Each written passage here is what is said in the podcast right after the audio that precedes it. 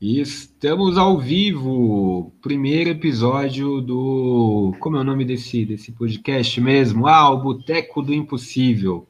Boteco do Impossível, que é uma conversa de boteco sem o boteco, por isso que é impossível. A gente bota uma cervejinha do lado e fala umas besteiras aqui para vocês ouvirem. Boteco do Impossível que conta com. É, ó, é. Lupe, o nosso filósofo garantista, botequeiro do impossível, toma, botequeiro do impossível tocando, tomando suquinho de coco. Que vergonha, que, que vergonha. Contamos também com a participação de Joana, nossa cientista social, mãe do Costelinha, apreciadora de um belo drink, de um bom vinho, aí tomando um vinho, especialmente para harmonizar com esse podcast. E eu, Cadim, também, cientista social, Casas Bahia e Favela, e palmeirista, é, mãe de. Mãe não, né? Eu sou pai, pai de pet também. pai de pet, pai de humano. Essas definições de gênero são ultrapassadas. Você pode é, ser mãe se você quiser. Mãe Exatamente. é quem cria. Pai de pet, pai de, de um humaninho, marido da, da Blocagin. E pai de, pai de planta também. Pai de planta, é verdade. Tá aí algo que eu, que eu criei uma grande família durante a pandemia de, de plantas. Então, nesse primeiro episódio do Boteco do Impossível, é... Lupe, você tinha uma sugestão de pauta. Conta aí pra gente o que, que você quer falar nesse primeiro episódio.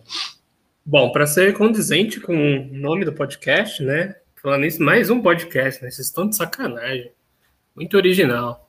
300 podcasts depois, de, com nome Para ser compatível com o nome, acho que a gente poderia falar nossas experiências queridas com, com álcool, ou talvez as não tão queridas também. Momentos da vida que a bebedeira no, nos levou à alegria ou à vergonha. Quem começa? Quem quer começar aí com, com o shame, com a vergonha alheia? Ana, Ana já começa, a Joana já começa passando vergonha, falando no mute, agora fale que está fora do mute. Imagine se tivesse a função mute no bar real, né? No bar físico, que, que maneira que seria, né? É, acho que algumas das minhas melhores amizades aí começaram com bebedeira, assim, quando eu era jovem, na época da faculdade. É, por exemplo, a minha melhor amiga que vocês conhecem também, a, a, a Bia, Santa Bia, é, eu conheci assim, estava meio que em coma alcoólico, e aí ela ficou cuidando de mim durante o coma alcoólico, e foi assim que a gente se tornou grandes amigas. Grandes amizades nascem do, do coma alcoólico, sem dúvida. Sou devoto dessa santa aí. Uma amiga que cuida de você quando você está desacordada é uma amiga que vale a pena cultivar, entendeu? E manda, manda jobs aí quando a gente nem espera. Exatamente. Eu não, eu não diria que é Santa Bia, né?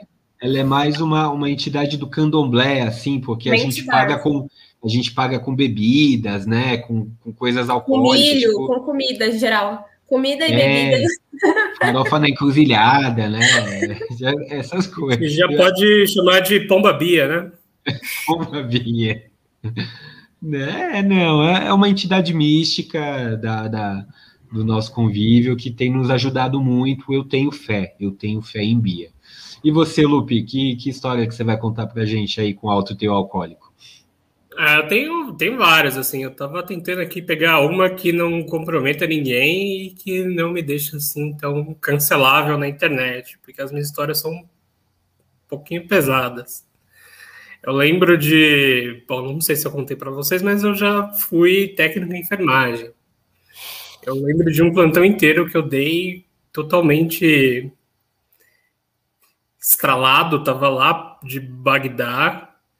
E nesse plantão, cara, eu dormi numa das macas do, da, do hospital. E quando eu acordei, cara, eu acordei e tava no necrotério, porque achavam que eu tinha empacotado, de tão ruim que eu tava. Nossa! Eu juro que eu achei que essa, quando ele começou a contar, eu falei, essa história vai acabar no necrotério. Mas eu fiquei quieta aqui, esperando para não influenciar, mas eu tava certa. E aí? E aí, o que aconteceu depois? Você, você, Nossa, cara, você conheceu o seu amor, tal, coisas assim? Não, eu levantei, o cara tomou um susto, puta que pariu, cara. Eu tive que, que socorrer o cara do susto que ele levou, porque tava, tava ridículo. Imagina se alguém levantar da, da, ma, da maca do nada e o cara achando que você estava empacotado já. Não, você teve sorte dele não ter, né, é, desferido um golpe em você, do tipo, morre, diabo, se você não morreu, agora morre. Vai me assustar aqui, não. Eu só tava tirando um cochilo, cara. Não, não dá pra você tirar um cochilo no hospital mais. Olha, cancelado na internet talvez você não seja, mas se você ainda tiver o, o registro no Conselho Regional de Enfermagem, cancelado. O seu TRM com certeza tá é, não, minhas, As minhas idas com, com o Corém já, já foram. Já até falei sobre isso recentemente com um colega, mas eu já dei baixa já há bastante tempo. Mas que Corém? Corém não é de engenharia ou de enfermagem é Corém? Enfermagem é Corém, de engenharia A Joana, mais uma vez no mudo, falando. O de engenharia é o CREA, né? O Corém é de enfermagem. Isso aí, são conselhos que cobram uma taxa mensal dos seus, dos seus filiados. É, eu não tenho, assim, eu sempre fui muito controlado com bebida. Eu sempre, desde muito cedo, eu aprendi a, a tática do dois de pinga, um de água, dois de água, um de pinga né, para sempre dar uma balanceada. Mas a, a, eu tenho um PT logo no início de, de, de UFABC, fizeram um churrasco, organizaram um churrasco num condomínio que, que vários alunos tinham uma república, etc. E fizeram um churrasco, e eu lembro que a gente teve uma aula de manhã. Lupe não estava né, nesse, nesse churrasco, mas ele conhece a história. Daí deram, teve aula de manhã e depois a gente emendou indo lá para o condomínio do pessoal, lá em São Bernardo. Daí chegando lá no condomínio, churrasco de universitário, não tinha porra nenhuma para comer. E morrendo de fome, é, a única coisa que tinha era uma gelapinga. Daí eu comecei, tome gelapinga. Tome gelapinga, comi, daí depois comi uma Só carne. Um comi... Essa gelapinga era verde? Era verde, tem também verde. Ah, achei que essa história com medo. tem, tem, tem continuação, é isso, Joana? nessa gelapinga, Joana. Não, porque eu já ouvi muitas histórias dessa gelapinga aí, realmente assustadoras, de uma, uma amiga minha que achou que, que tinha sido abduzida, assim, porque ela tava vomitando verde e tal. Nossa. Não, então, a minha história vai pro vômito também. Acontece que eu, que eu apaguei em determinado momento, eu não lembro de nada. Se tive relações amorosas, homossexuais, não lembro de nada, eu é, só lembro que me contaram. Dizem que eu não tive, né? Já contei aqui para minha, para minha digníssima que, que não tive. Mas é, dizem que eu, que eu cantei, toquei violão e eu não sei tocar que eu vomitei na pia da pessoa, tipo, né? Você. E Aliás, depois é uma fui... pia, é uma pia famosíssima. É uma, uma quase uma essa essa pia é aquela, aquela daquela história lá? É aquela daquela é. história amorosa linda. É, e que eu vomitei tem, na, né? assim, e não, depois eu visitei duas. a cara dessa essa pessoa. É, essa pessoa. Tem duas histórias amorosas lindas com a pia. É, uma que combina na, na, na quebra da pia, inclusive. Mas eu, eu fui a esse banheiro depois e eu queria entender, né? Meu, o, o, o vaso fica ao lado da pia, porque, tipo, eu escolhi a pia, não sei. Mas o, o dono da, do apartamento lá, um dos caras da República, ficou puto comigo. Eu nem conheci o cara, o cara passou uns cinco anos com raiva de mim até eu conhecer, pedir desculpa, não sei o quê. E o mais vexatório de tudo isso é que eu acordei lá no condomínio, lá no, no salão de festas, umas três da manhã Tipo, o negócio começou meio-dia, eu morava em Osasco, tinha que voltar tal, três da manhã, daí eu liguei para minha esposa, eu falei, olha, não sei o que aconteceu, tô aqui, daqui a pouco eu vou embora, quatro da manhã, né, eu já Mãe, era casado. Socorro! Tô preso aqui. e daí, não, é, essa, essa é daquelas coisas que fortalecem o relacionamento também, a confiança, né, porque seu marido sai para uma festa e dá PT e te liga três da manhã meio bêbado, tem que ter muita confiança para. Você vai atrás, né? Porque você, você sabe que, que, que ele está correndo perigo. Porque de bêbado não tem dono, né? Você pensa, é... melhor ir lá buscar. Ah, não tem dono, mas, mas é o cu dele, então que se lá dane, né? Bom, salve, salve, esposa do Carginto, é uma santa. Consegui aguentar. O Cadinho não, não muito... a carta, a carta esposa, né? Que tem a carta pai, a carta irmão, mas a carta esposa, que é tipo, quando você tá mal, vem me buscar e tal. Eu nunca tinha ouvido. Não, mas ela não foi me buscar. Eu, eu liguei só para dar satisfação mesmo. Tipo, ah, eu imaginei. Na minha inocência, eu imaginei que ela estivesse preocupada, né? Nossa, não voltou para casa. Tava nada, tava dormindo, sossegada. Tipo, o quê? Você não chegou? É, mas... você aqui do meu lado? mais ou menos por aí. Depois deu um esporro, né? É, você. Que vergonha, não sabe beber e tal, mas. Foi mas, isso, foi mas, isso. Mais uma rodada aí de histórias? Eu tenho mais uma. Tem, tem mais uma boa? Conta aí pra gente. A gente é, fazia um famoso interbares, né, lá em São Bernardo, que, que consistia aí de bar em bar, beber e ir pro próximo bar. E aí, uma dessas vezes, eu não lembro detalhes, mas foi assim: eu, a gente chegou num dos bares, que era um dos primeiros da noite, eu encontrei um amigo e fui dar uns beijos nesse amigo. E aí, quando eu voltei para o bar, algum tempo depois, o pessoal já tinha ido para o bar seguinte, já tinha ido embora. E eu tinha deixado a minha bolsa com essa minha grande amiga Bia, que depois que nos tornamos amigas foi morar comigo. E a gente morou junto aí durante a faculdade. E deixei minha bolsa com ela, com a chave da casa dentro. E aí, coisa de bêbado, né? Tipo, vou ali beijar na boca, segura minha bolsa. E aí, quando eu voltei pro bar, não tinha mais ninguém. E aí eu falei, putz, ferrou, né? Tô sem a chave de casa, vou ter que ir atrás delas. Aí eu fui nos bares que estavam no itinerário atrás delas e não, não achei ninguém, porque eu acho que eu tava sempre um bar atrasada. E o cara junto comigo, assim, né? Me, tipo, preocupado e tal. E agora essa menina não tem onde ir. E aí, E aí eu fui no prédio errado, falei, ah, elas acabou a noite, né? Vou no prédio. É, acho, que é o, que, acho que o último ponto era no prédio de uma das nossas amigas. Aí eu fui no prédio, não sabia qual era o apartamento, eu toquei todos os apartamentos, a galera acordou, começaram a me xingar da janela. Eu falei, bom, elas não estão aqui, senão elas teriam descido. Aí fui para casa, falei, ah, vou ficar lá na casa, vou ficar em casa e talvez ela já tenha chegado em casa. Toquei a campanha de casa várias vezes, nada. Falei, ah, ela não chegou aqui ainda, né? vou sentar aqui, não tenho o que fazer, vou sentar aqui e esperar ela chegar. Sentei na porta do meu prédio e dormi, né? Dormi na rua, dormi na rua, pedi ajuda. E aí fiz muita coisa errada. Dormi na, na calçada, né? Na porta do prédio. E quando deu tipo umas seis da manhã, amanhecendo o dia, a síndica me viu naquela situação dormindo na porta do prédio. Ela foi lá, abriu, ficou com dó, abriu a porta do prédio para eu entrar, entrei. Quando eu cheguei no meu apartamento, a porta estava aberta. E a dona Beatriz estava dormindo que nem um anjo, porque ela estava bêbada e não ouviu o interfone.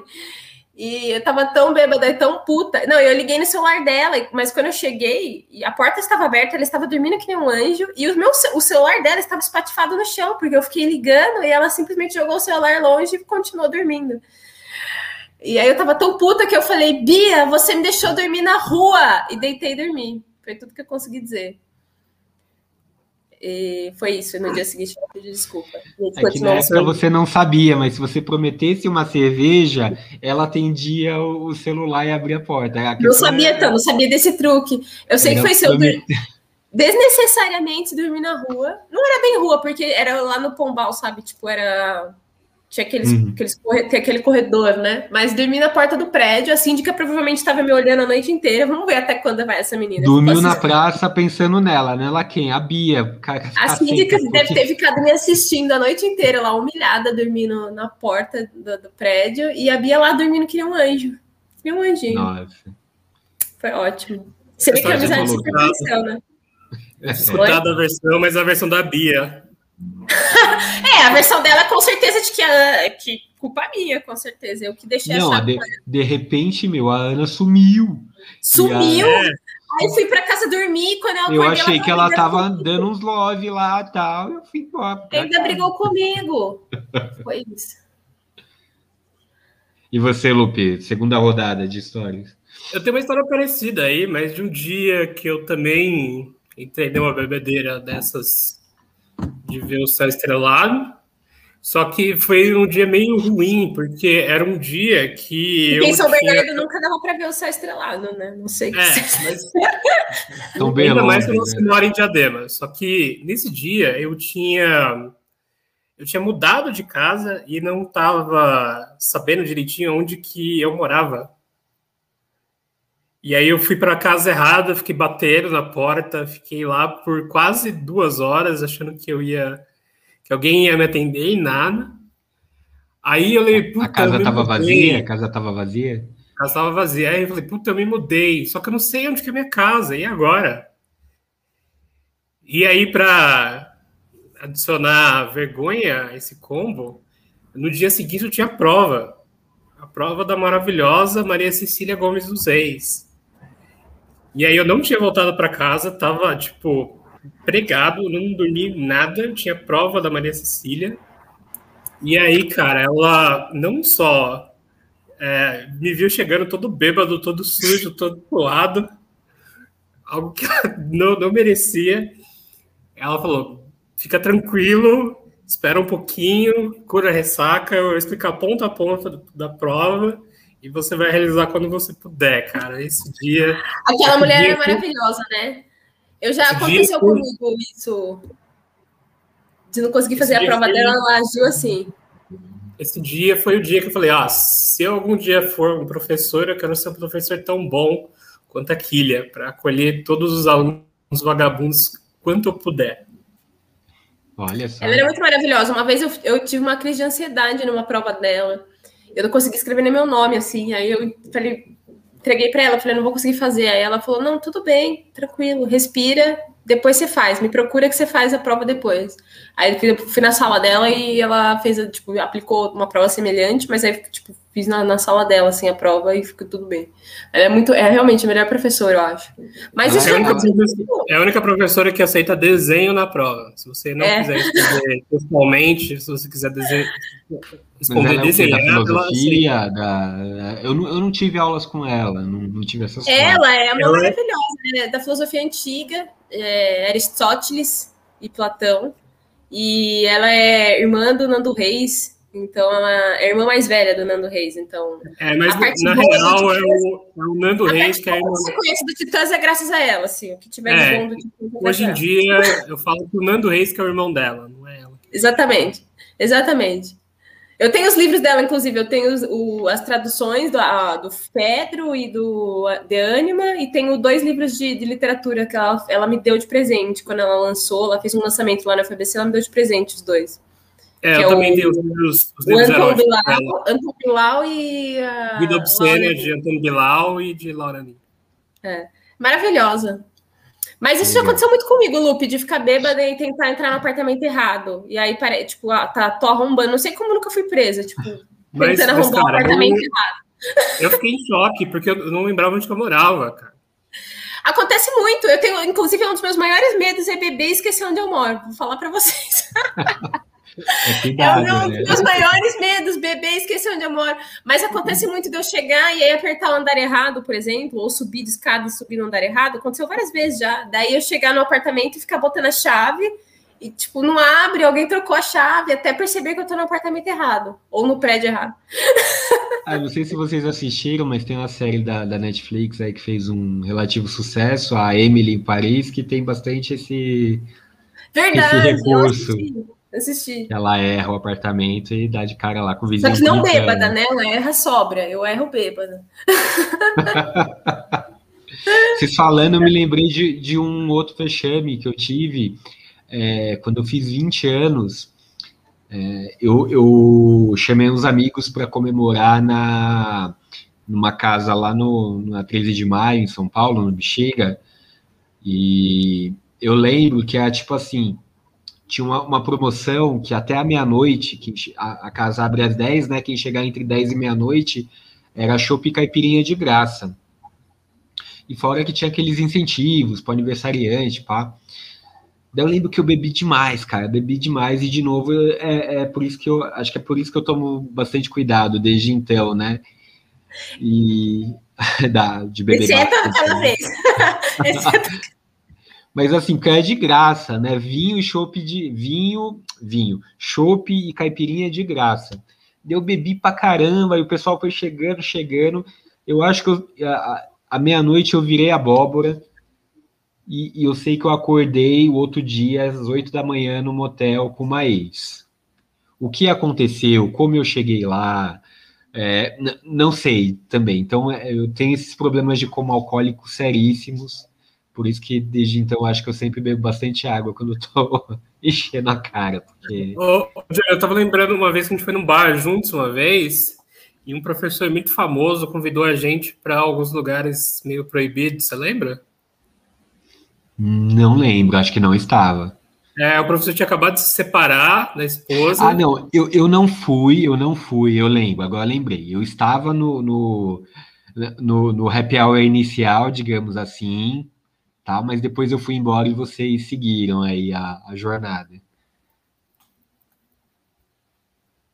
Bom, eu, aí, eu não fui na jornada, mas um dos, dos, dos, participantes dessa jornada foi e ficou traumatizado, cara. Ele nunca mais quis nem ir, ir mais para o curso de filosofia depois desse dia. É, são, é, é, o perigo, o perigo da filosofia, é isso aí. É, mas, a filosofia é um perigo, gente. Não façam, não, não deixem seus filhos fazerem filosofia na UFABC. Você que nem, tá nem, nem deixem eles lerem livros de filosofia. Muito não deixem eles lerem livros de filosofia, não deixem eles conversarem com filósofos, não deixem eles verem vídeos no YouTube de filósofos. É, enfim, depois que, que acham que aquele velho doido é filósofo, né, astrólogo, fil... é um título curioso para a pessoa. O que, que você acha? A gente até brincou aqui, não, sou cientista social e mãe da costelinha. É, cientista social e, e é, né, trabalho com, com, pesquisa de mercado e marketing. Sou filósofo e, e bolsominion. Técnico enfermagem. Sou filósofo e técnico de enfermagem. É o costelinha, gente. É o costelinha, é o costelinha. Aqui, vai lá para as pessoas aqui. Não e... quero falar. Não quero falar oi aqui, puxa amigo, fala oi. Não quero. Não, não autorizei a minha imagem. Agora, filósofo e astrólogo é um título curioso, então realmente tem que tomar cuidado com esse. Pô, e, e filósofo e técnico de enfermagem? É um perigo, né? Pode convencer as pessoas Eu acho que, que é uma combinação vale bem peculiar, bem peculiar. Pois é.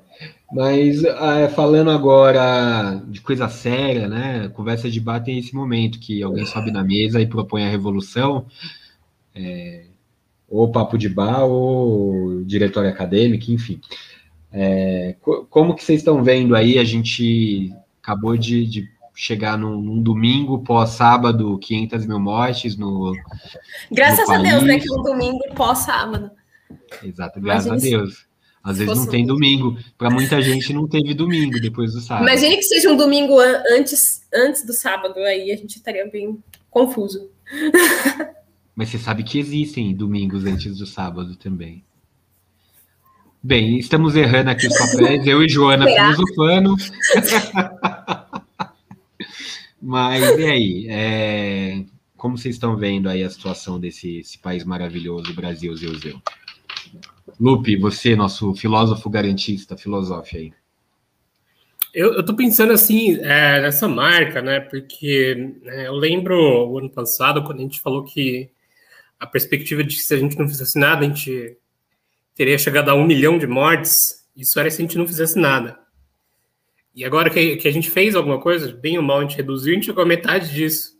Ou seja, a gente fez, fazendo as contas meio porcas, né? A gente fez nesse um, um, ano de pandemia, um ano e pouquinho, a gente fez a metade do que deveria ter feito. Ou nada do que a gente fez, a gente chegou na metade do que a gente deveria ter feito.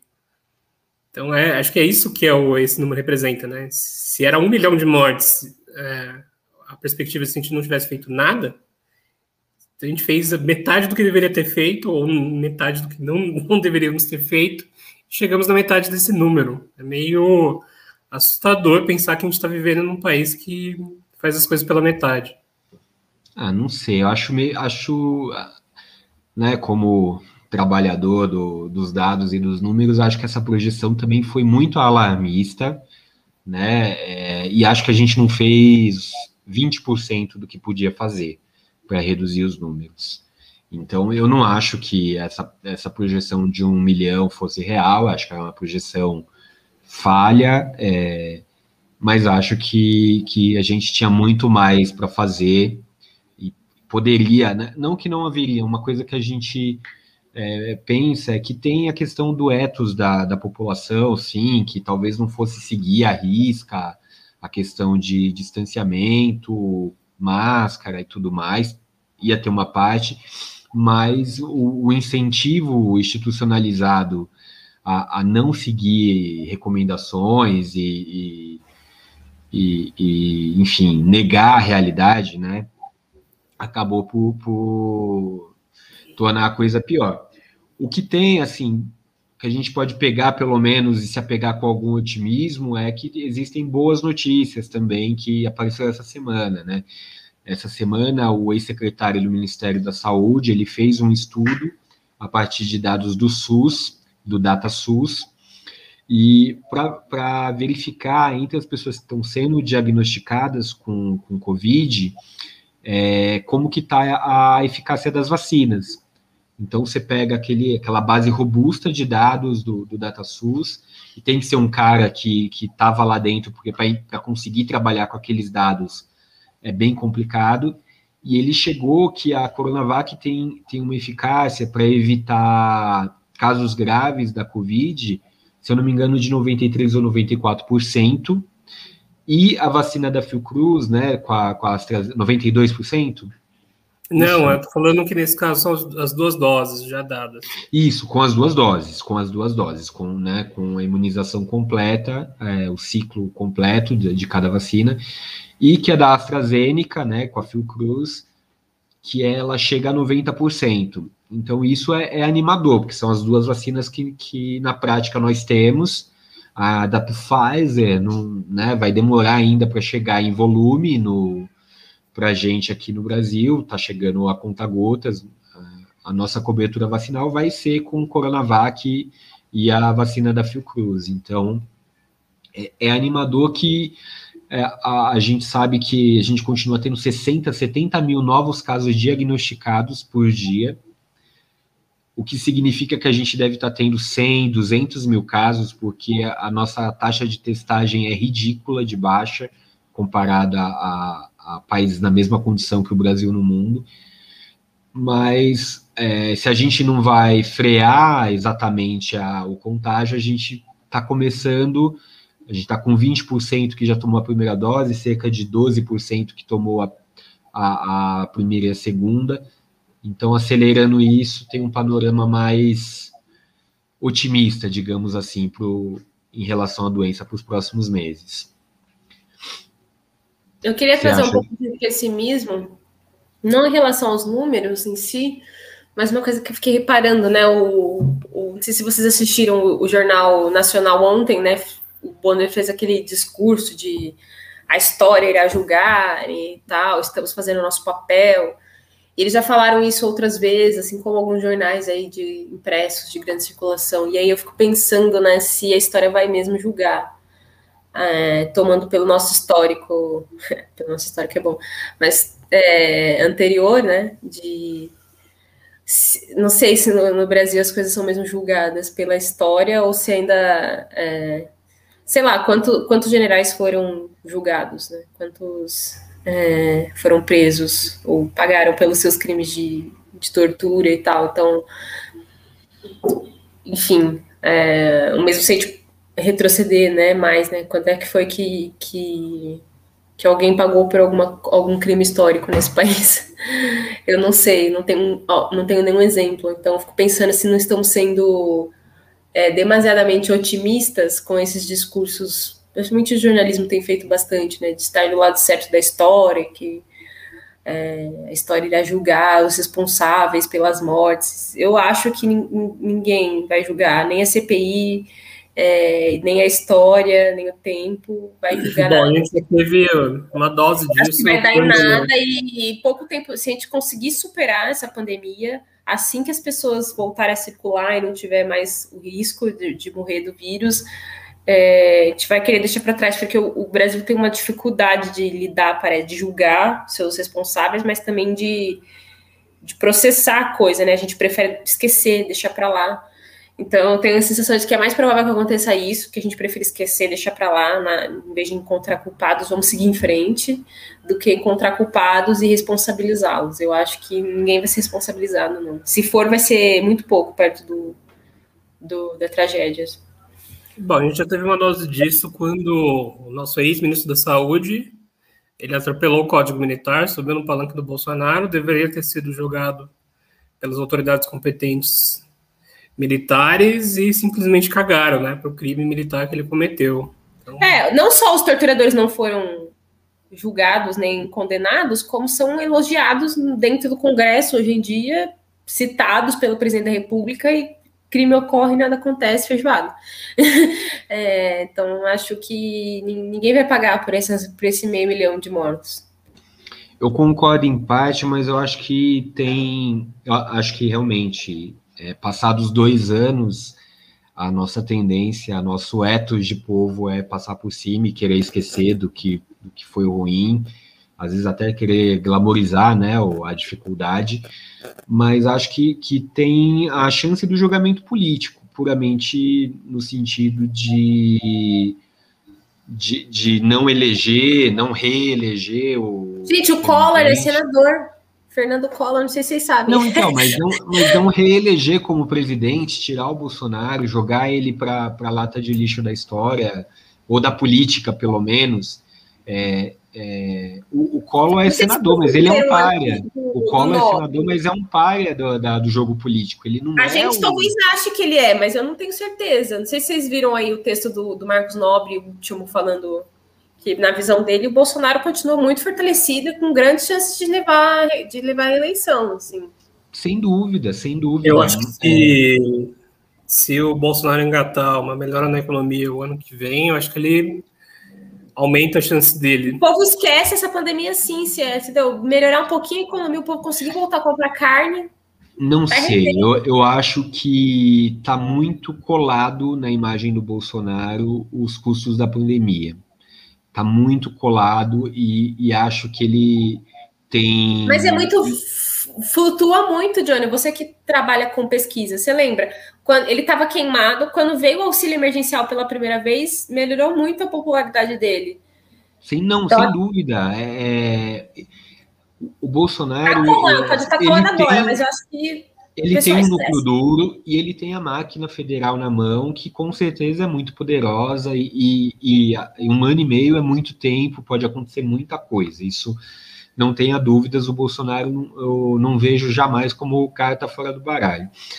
Assim como eu vejo também que depende muito dos movimentos de oposição ao Bolsonaro, como vão se organizar, se vão se fragmentar ou não.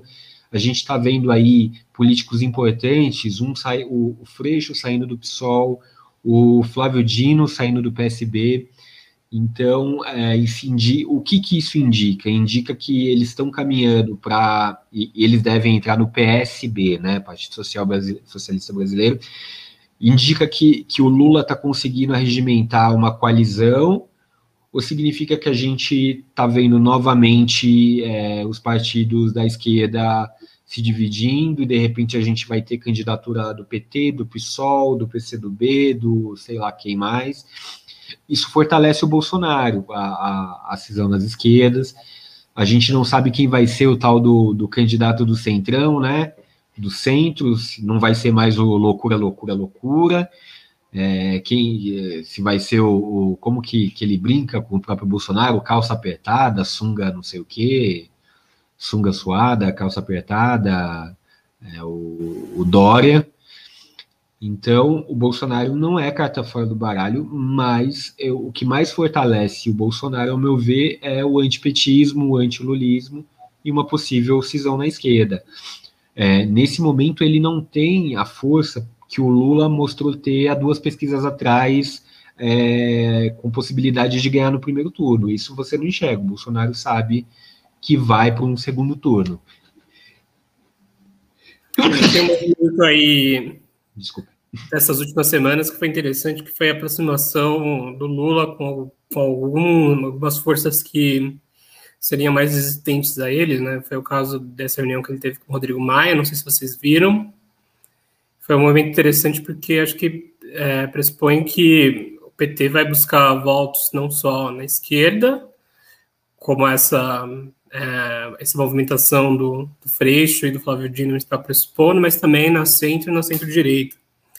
Quando o Lula falou é, ao Reinaldo Azevedo, algumas semanas atrás, acho que já faz mais de um mês, se eu não me engano, ele falou que quando ele percebeu, quando ele perdeu as primeiras eleições, que ele precisava de votos para além da esquerda, que ele precisava pegar votos na, na centro no direito, isso já em 2002 foi algo que fez com que ele percebesse que para fazer política ele precisava fazer alianças. Eu acho que isso é o que vai, que a gente vai ver agora nessas próximas semanas, é, um grupo de alianças, algumas já consolidando o Bolsonaro. Não sei se vocês viram, mas o, o Amoedo desistiu da sua candidatura porque o partido dele novo tende a apoiar o Bolsonaro. Vários deputados federais já estão fazendo isso. É, o Amoedo é... indicou o Amoedo a presidente, mas o Amoedo comunicou ao Amoedo que estava desistindo da candidatura do Amoedo. E o partido dele tem, tem se aproximado com uma ala mais bolsonarista até do, do eleitorado, né? Parte do Partido Novo, parte dos empresários que compõem o Partido Novo se bolsonarizaram de uma forma meio inédita, né? recrudesceram um discurso. Quem diria, né? Quem diria que esses liberais. Vão fazer uma defesa veemente. E acho que, do ponto de vista de uma direita independente, essa direita independente está se mostrando cada vez mais frágil em relação ao Bolsonaro. Agora, em relação as possibilidades de, de uma direita que ainda se comporta como alguém que tem respeito pela democracia, pelas instituições, essa, essa direita está se aproximando do Lula agora. Foi o caso do Rodrigo Maia, acho que é digno de nota aí. Mas o Rodrigo Maia, ele acabou de ser expulso do DEM, né, do, do Demo, democratas é, e está sem partido no momento. Eu, eu, eu não sei ainda qual vai ser a movimentação dele. Dizem que, que tem uma movimentação junto com o Freixo lá, lá no Rio, de possível aliança também, né? Que, que envolveria aí o Bolsonaro. Eu vi a entrevista dele após essa reunião com Lula, onde ele deixa muito claro que ele, ele quer, quer uma candidatura de centro forte, só que ele vê as dificuldades e vê o Lula como um interlocutor importante. Ele deixa claro que, seja qual for o cenário, ele é anti-Bolsonaro. Ele está do, do lado oposto ao Bolsonaro. Bom, mas é a mesma coisa no Rio, né? Porque é, quem está nessa composição aí não é só o Freixo, é do Paz, que é uma liderança importante no Rio, está no atual partido do Rodrigo Maia, é, algumas forças que. Qual é o partido do Rodrigo Maia? Conte para mim que eu ainda não sei. É, então, no, no anterior, que ainda é atual, né? Porque não tem um, um ainda definido. Mas acho que é, isso vai ser importante agora para ver quem vai se aproximar. Essa aproximação já anterior, né, do, do Lula com o FHC foi importante para uma para uma consolidação da democracia, né? Porque isso estava tá, tá no ar ainda, isso tem em jogo ainda com a permanência do apoio desses partidos ao Bolsonaro. É, eu acho que a gente tem que ficar atento aí à próxima rodada de pesquisas, a gente pode até comentar aqui no Boteco. É, eu acho que a partir da próxima rodada, alguns caminhos vão começar a se consolidar, seja a, a, o segundo turno, a polarização inevitável entre, entre Lula e Bolsonaro, ou seja, o enfraquecimento de uma das duas vias, né? Teve na última pesquisa, na verdade, o que houve for, foram oscilações que você ainda pode, né, o Bolsonaro oscilou para cima, o Lula oscilou para baixo, então você tem que olhar ainda um pouco com, com cautela. E vamos ver se, se o público, público não, eleitorado bolsonarista cresce em oposição a, a esse crescimento e essa exposição cada vez maior da, da possibilidade de não ter uma terceira via, né? Que é o que está acontecendo. O, você tem o PSDB é, muito dividido, como sempre, é quase uma, um, um pleonasmo, né? Falar em, em PSDB dividido, sempre está dividido.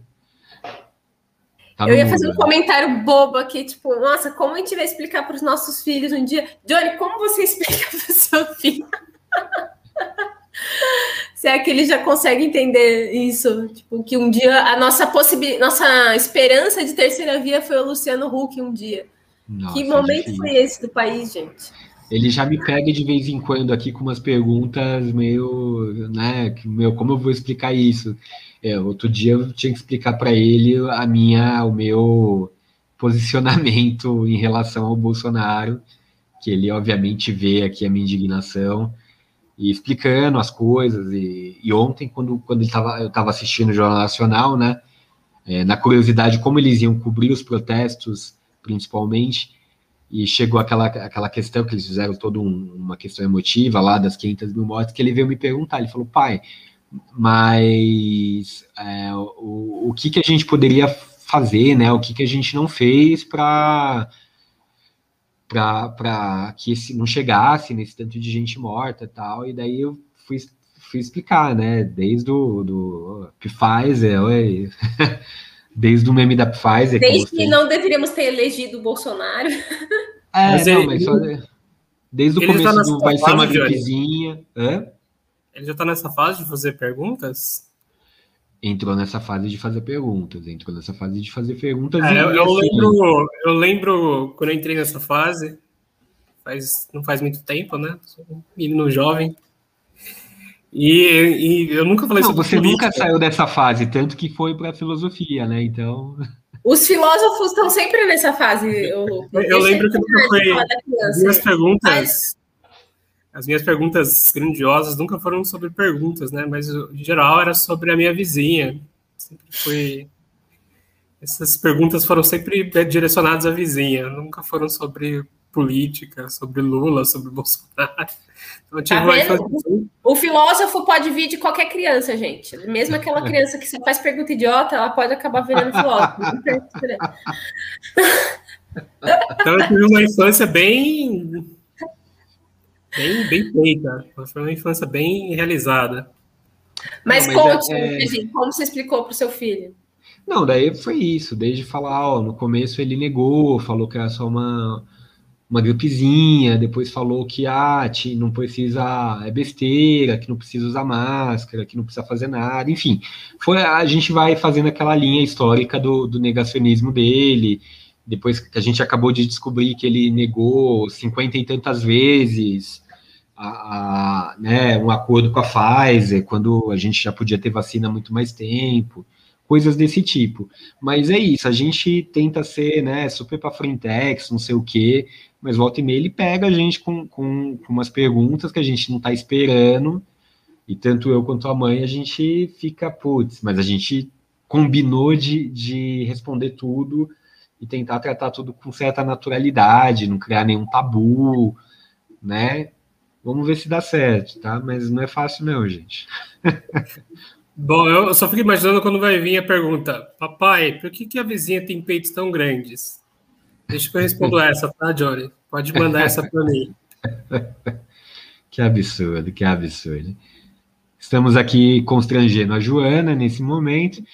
E, mas vamos, né, nesse clima alegre e festivo do Brasil, Joana, você falou que queria conversar com a gente sobre Handmade, Handmade ah, Tales.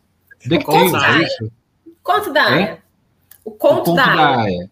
DuckTales, né? Os Caçadores de Aventura. Excelente, gente. Você que assistiu, ficou com raiva porque tinha muito sofrimento, parou no meio da segunda temporada, tentou de novo, parou na terceira, pode assistir a quarta temporada que vai, vai ser bom, vai valer a pena. É isso que eu tenho para dizer. Não quero dar spoilers, mas mas não é tem muita, vingança, né? tem justiça feita com as próprias mãos, tem, tem tudo que tem de bom. Todo, todos os humilhados são exaltados na quarta temporada. Mas não, não é uma coisa muito de, de, de, um, de um sadismo é, totalmente. Estético, totalmente. De, de ver muito Sadismo. Eu, quando chegou na terceira temporada, eu falei: Isso aqui é doentio. Esse diretor é doente, doente. Ele é sádico. Ele tá aqui fazendo, estendendo esse sofrimento sem necessidade. Eu realmente falei: Não vou assistir. Quando saiu a quarta temporada, eu falei: Eu não vou assistir. Mas aí me peguei assistindo e valeu a pena. O sadismo recompensa, gente. Você assiste, Lupe? Eu não, eu não assisto ainda. Eu tô terminando a quarta temporada. Eu gosto, acho que é uma série bem feita. Eu, eu li o livro É, Porque o livro termina da Margaret na primeira temporada, né? É, o, o, livro deixa em aberto vários pontos, né? Ela não Por isso que a gente acha que o cara é sádico, porque, tipo, o livro acaba ali, ele estende, né? Mas o, livro acaba, o livro acaba na primeira temporada. Né? E aí deixa em aberto a luta que ela vai ter que fazer para é, reorganizar a sociedade. É, eu acho que o, o, interessante dessa série era essa contraposição que ela estava sendo feita com o governo Trump, né? Que era um governo extremamente machista, com vários hábitos conservadores, com apoios a uma ala religiosa que era complicada. Mas se você pensar, não só o Trump, mas teve países que passaram por essa uma transformação semelhante, né? De, de você ter um país que é razoavelmente liberal e de repente se tornar super teocrático. Né? Vários o países paralelo histórico, paralelo histórico mais é, apto seria o Irã, né, nos anos 70. É. hiperliberal nos anos 70, aí veio a revolução do Shah Reza Pahlavi e mudou completamente. Tanto que você, se você vê os costumes lá do Irã, era mulheres andando de biquíni, mulheres sem usar o véu, e aí de repente mudou. Mas assim, é, em termos de costumes, o, eu achava que até meados do ano passado aquela série fazia mais sentido, né? Ele, ela iria perder sentido de, de, alguma, de alguma forma, mas acho que os diretores conseguiram fazer algumas sacadas mais geniais ainda relacionadas ao tempo, né? Como uma espécie de. É, quando a série passou a dizer, ó, eles estão em contra-ataque, eles estão recebendo agora é, críticas, eles precisam reviver a posição deles, acho que, acho que é um pouco disso que a gente está vivendo agora, né? Que é essa posição de gente tentando recuperar é, certos costumes, vendo que os seus costumes não deram certo, de que tem resistência, e de que, mesmo com resistência, eles verem que as mulheres têm é, participação ativa né, no movimento, eles fazem uma, um escarcel na, nessa quarta temporada, tentam recuperar. Eu acho é, é essa temporada acho que é talvez uma das mais geniais que está sendo feita. É muito realista, né? Porque tem uma coisa que eu achei ótima, que é quando tem um casal lá que são, são importantes na construção de Guilha, lá desse, desse estado dentro dos Estados Unidos, e eles são criminosos bárbaros, né? E, e, eles são presos no Canadá. O Canadá é tipo um lugar onde ainda é né, razoável, onde ainda é liberal e democracia. Aí eles são presos e, tipo, lá a, a Serina, né, que é essa mulher que é uma das que foi, tipo, uma grande responsável também pela ideologia da coisa toda, ela começa a dar, tipo, a ser julgada e tal, e no julgamento dela tem um grupo de apoiadores. De repente ela começa a, rebanhar apoiadores no Canadá? Tipo, ao invés das pessoas verem o, o julgamento e ficarem horrorizadas, eles começam a seduzir canadenses para a ideologia deles, assim, tipo, porque eles são, eles têm um, eles são bons oradores, têm uma boa retórica, então eles, eles realmente conquistam as pessoas para aquela ideologia. Tipo, ele vai no julgamento e fala que ele fez tudo em nome de Deus, que ele realmente acredita no que ele estava fazendo e tal, que estuprar as mulheres era, era o que era necessário fazer para ter filhos. E aí, tipo, vem um monte de apoiadores. É muito realista a série. Tipo, é essa, essa fala, não, mais... vão apedrejar eles. A hora que você vê, as pessoas não estão apedrejando, elas estão com placas assim de apoio e tal. Essa é a é parte mais genial que eu acho, que quando você vê que pessoas comuns podem ser convertidas a monstros. Assim. Facilmente, assim, assim com um discurso que é muito louco, né? É, bem... é, essa é a parte mais genial, que aí eles mostram a resistência deles, né? Porque eles podem calcar isso em medos reais da população. Medo de não ter filhos, medo de sumir do mapa, da, da própria existência humana. Tem uma coisa muito nihilista, profundamente nihilista, que é tipo depois de tudo aquilo, a mulher fica grávida. Então ela fala assim: Deus está me recompensando pelos meus crimes, entendeu? Deus me deu um filho. então é, fica parecendo que ela tem razão, e aí as pessoas apoiam isso aí, vê, Serina, você merece, Deus está te, te, te, compensando por tudo e tal. Muito louco. Mas eu venho assistindo uma série desde 2015, 2016, que mostra muito isso aí, de pessoas comuns convertidas consciente ou inconscientemente em monstro, chama-se Brasil. É, tá acontecendo bastante. O Porta dos Fundos tá... fez esse vídeo, né? Que é tipo as, as handmaids lá da, da série, elas se reúnem secretamente para assistir TV e aí elas ligam no, no Brasil. Assim. é elas assistindo o Brasil. Não, porque é muito isso que vocês estão falando. Eu não, não, não conheço a série, mas. Eu, eu acho que o Brasil precisa realidade... fugir, né? Porque eu lembro que até 2016 o paralelo era com House of Cards. E depois com. É, porque os roteiristas de Brasil são, olha, sensacionais. Não é? Pena que a gente é o elenco do, do, do show deles. Mas que é isso, vai de House of Cards para. Aqui o gênero nunca é estático, os caras se reinventam o tempo todo, mas de uma guerra política a gente passou para uma guerra ideológica fascista, enfim. É, e, e, a guerra dos streamings também, né? Você falou antes pra gente, Joana, que você teve que fazer 30 assinaturas aí para conseguir assistir essa série. Que, que Eu quero queria. fazer uma denúncia aqui, que é a máfia. Denúncia. Denúncia. Máfia do streaming. Vamos, vamos problematizar isso. Porque, gente, é isso. Você, além de assinar, ter que assinar quatro streaming para conseguir ver medos de série Agora tem uma coisa que é você assina o streaming, mas tem um Prime, um extra ali dentro do streaming que você tem que assinar para ver as coisas mais legais. Você tem que pagar uma taxa a mais ali, uma segunda assinatura dentro da assinatura para conseguir ver. A, a, única, às vezes, aquele, aquele serviço de streaming só tem uma série legal. E essa série legal você tem que pagar um, uma taxa extra para assistir. Gente, onde vamos parar com isso? Aonde vamos parar com esses streamings? Não, e o pior. Um, um, pacote de TV a cabo, é isso que vai acabar acontecendo. Você vai assinar eu... um pacote de TV a cabo com vários streams. Não, eu, eu, eu, eu assino. Fala, eu assino um streaming bem barato. É, na verdade, ele é bem barato no sentido de graça. Que se chama Torrent. Essa esse streaming Loop, não sei se você já viu, mas a TV aberta está fazendo propaganda contra esse tipo de serviço, viu? Tá rolando. Ah, mas ele, de tempos em tempos a, a, eles Tem até um comercial com criancinhas falando: é. esses adultos são muito inconsequentes, cometem crimes, que imaturos porque é. é um combate que eles estão fazendo contra a caixinha. Eu achei muito bom, de qualidade, o comercial das criancinhas. Não, super apelativo. E volta e meia eles fazem isso, eles já fizeram um comercial há anos, anos passados que, que falava que, ah, que o que, que a TV, a, o gato financiava o crime organizado. No Rio financia mesmo, né? Isso é uma verdade, mas enfim. Mas, mas no geral não é. Por quê?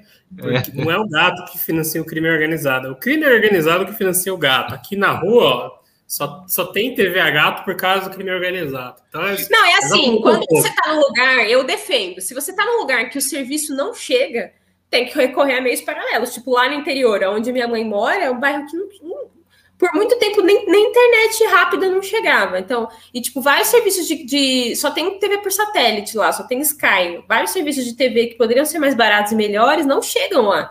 Então, se ela quiser piratear uma coisa aqui, outra ali, eu apoio, entendeu? Porque o serviço não chega lá. Se alguém arrumar um gato e botar. Só não dá para ter gato, porque quando eles passam o cabeamento, o pessoal rouba muito o cabeamento. Então, então esses serviços que tem cabo não, não vai lá, não chega, porque quando eles chegam, roubam os cabos, então eles resolveram não ir.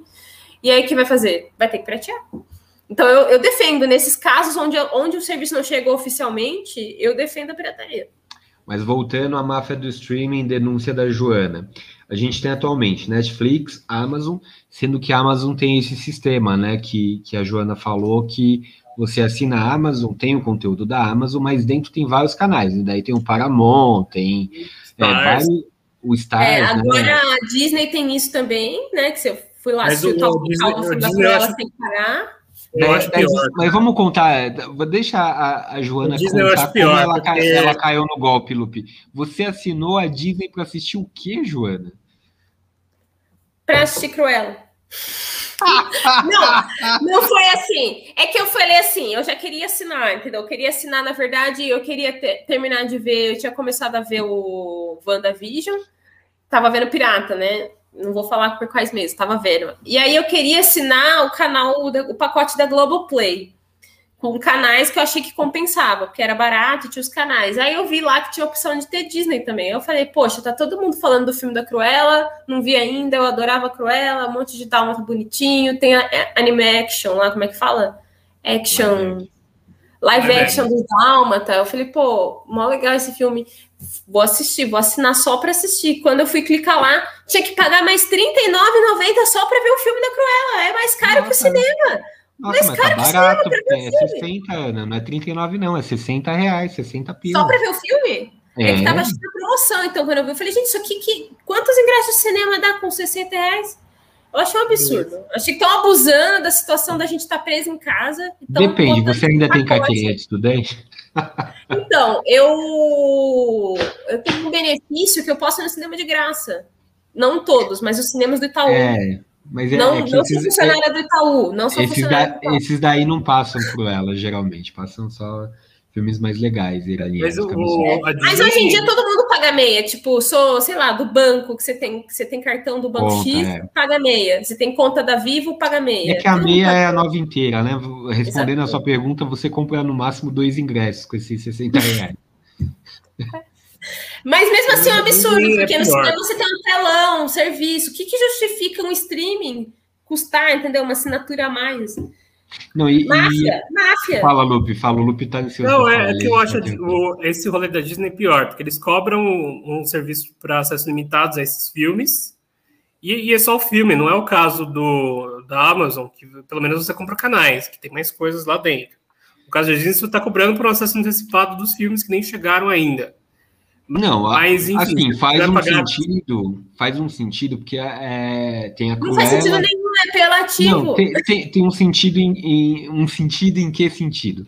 De que são filmes que seriam lançados no cinema, estariam disponíveis somente no cinema e depois iriam para a plataforma.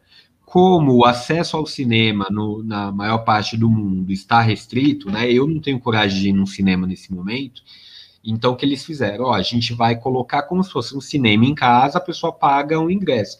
Acho que eles não tiveram noção do valor, o valor é muito alto, deveria ter calibrado, mas eles têm, têm uma briga ainda com, com a. Por exemplo, o Cruella tava no, está no vai cinema. Ter né? valor? Né? É, tá Você cinema, pode é. assistir no cinema. Então tem uma briga que tem que ser um pouquinho mais caro para meio que incentivar. Isso, para incentivar a pessoa a ir no cinema. Só que a Disney tem outro fator pior ainda, que eu acho, que eles vão lançar um segundo serviço de streaming. Vocês sabiam disso? A Disney vai lançar, não, o nome diz que vai ser Star Play, tá em briga com a Stars Play, né, que tem um Z no final, que já existe como canal do Prime Channels, é, onde a ideia é a seguinte, no Disney Plus é conteúdo para a família. Então tem conteúdo que a família toda pode, possa assistir. E nesse outro serviço de streaming, Conteúdo adulto.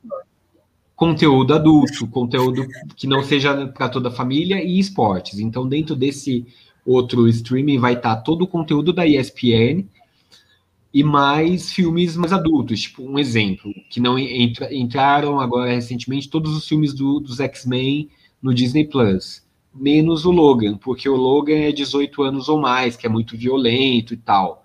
Então, o Logan vai entrar nessa outra plataforma. Então, eles meu, imagina, a, a, a própria Disney já está ela mesma fazendo dois serviços. Então, fora Netflix, Amazon, Disney, Globoplay, mais os canais, mais um monte de coisa, a própria Disney está dividindo o seu conteúdo em dois canais. Não, não tem. Eu vou voltar para a TV por assinatura mesmo, porque não, Mas, gente, é... O negócio é a gente voltar para locadora, que se você for ver, compensa muito mais, sei lá, no fim de semana faz aquele combo, pega cinco DVD no, pro fim de semana e assiste, do que ficar Mas eu vou ser sincero, eu, me né?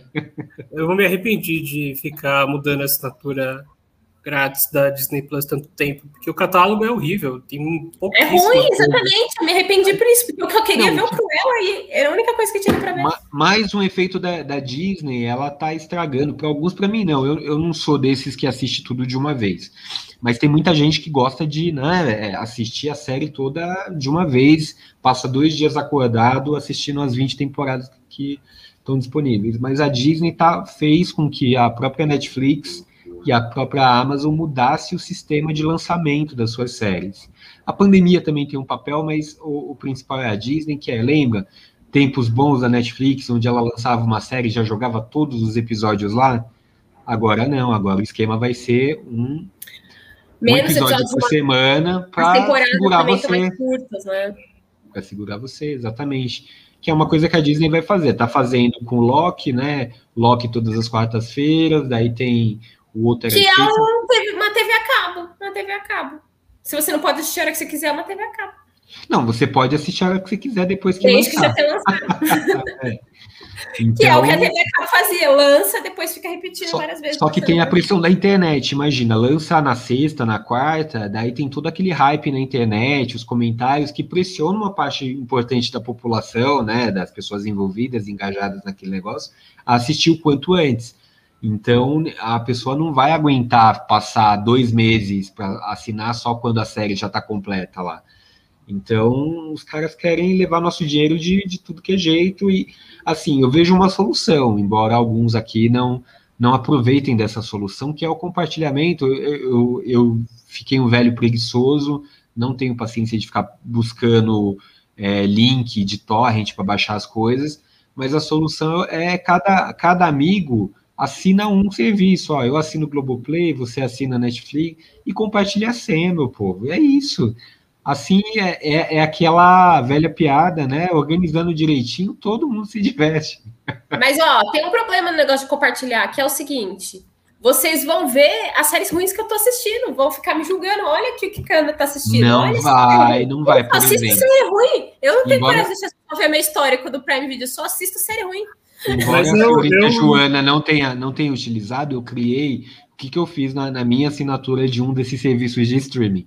eu criei um perfil paralelo só para compartilhar a senha com amigos. Então, tem lá o perfil Amigos, que é para eles entrarem e assistir o que quiser. Então, eu não sei se foi a Joana, ou se foi o Pedro, ou se foi o Lupe, se... entendeu? Vão assistir lá. Eu só peço para não assistir no meu perfil. Daí atrapalha o. A, Mas eu, vezes, eu acho isso um pouco relativo, Joana, porque já tá todo mundo te julgando, já, sem conhecer o que você assiste. Então. Vocês precisam ver minha história com a Netflix, gente. Bem, é, é uma menina que é fã de Meninas Malvadas, por isso já, já denota aí alguma coisa. Hoje de manhã eu assisti as Patrícias de Beverly Hills. Tava com Ou saudade. Seja, tava é... passando, na verdade, tava passando um canal ao vivo e eu assisti. Muito bom. Esse, eu percebi que é um filme realmente muito bom. Com o tempo ele envelheceu bem. Então vamos, vamos fechar então a última rodada aqui do, do, do Boteco do Impossível. É, considerações finais aí, senhor Lupe? E preparações aí para a próxima semana? Opa, quase derrubei o copo. É, considerações finais, baixem filmes piratas. É... Os Piratas? É o nome do filme? Eu entendi, baixem o filme Os Piratas. Não, é isso, FBI. Ele está pedindo para que as pessoas assistam o filme Piratas do Caribe. Essa foi a. E o NC? A, a, a, a recomendação final do, do Botequeiro do Impossível Lupe. Joana, consideração final. Joana, mãe de Pet. Não do Petkovic, né? Do, do Costelinha mesmo. É, minha consideração é, final é mimem seus pets, sabe? Comprei uma bolinha nova pro meu cachorro esse fim de semana. Um investimento tão bem feito, gente. Ele ficou o final de semana inteira muito feliz. Mimem seus pets. É barato mimar um cachorro e vale muito a pena. Bom, mas aí a piada que não quer calar é a casa do pet da mãe Joana? É, é bem, quase isso, quase isso, porque aí ele. Não vou entrar em detalhes aqui, mas ele não comeu detalhes, bolinha. É, e, mas uma coisa que eu tô curioso, Joana, e a sua vacina? Ó, é, Lupe e Cajin já tô ó, falando de mim na terceira pessoa, que estranho. É, eu e Lupe já tomamos a vacina, a primeira dose, e você, que dia que chega? Hoje você mandou um jacarezinho por mensagem, eu falei, puta, que legal, ela tomou a vacina. Era só para parecer descolado.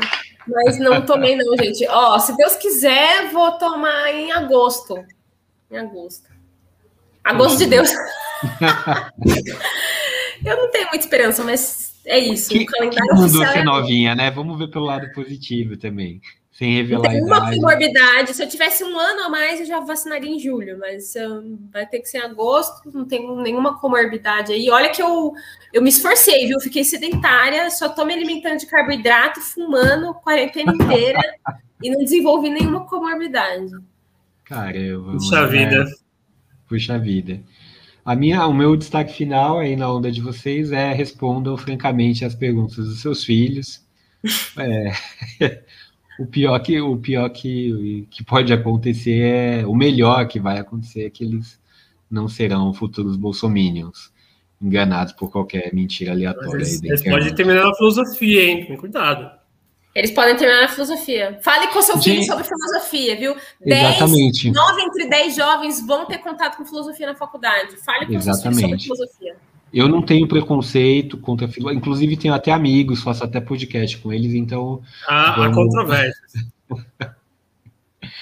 e com isso finalizamos então o primeiro episódio do Boteco do Impossível. Obrigado, tchau, falou, valeu.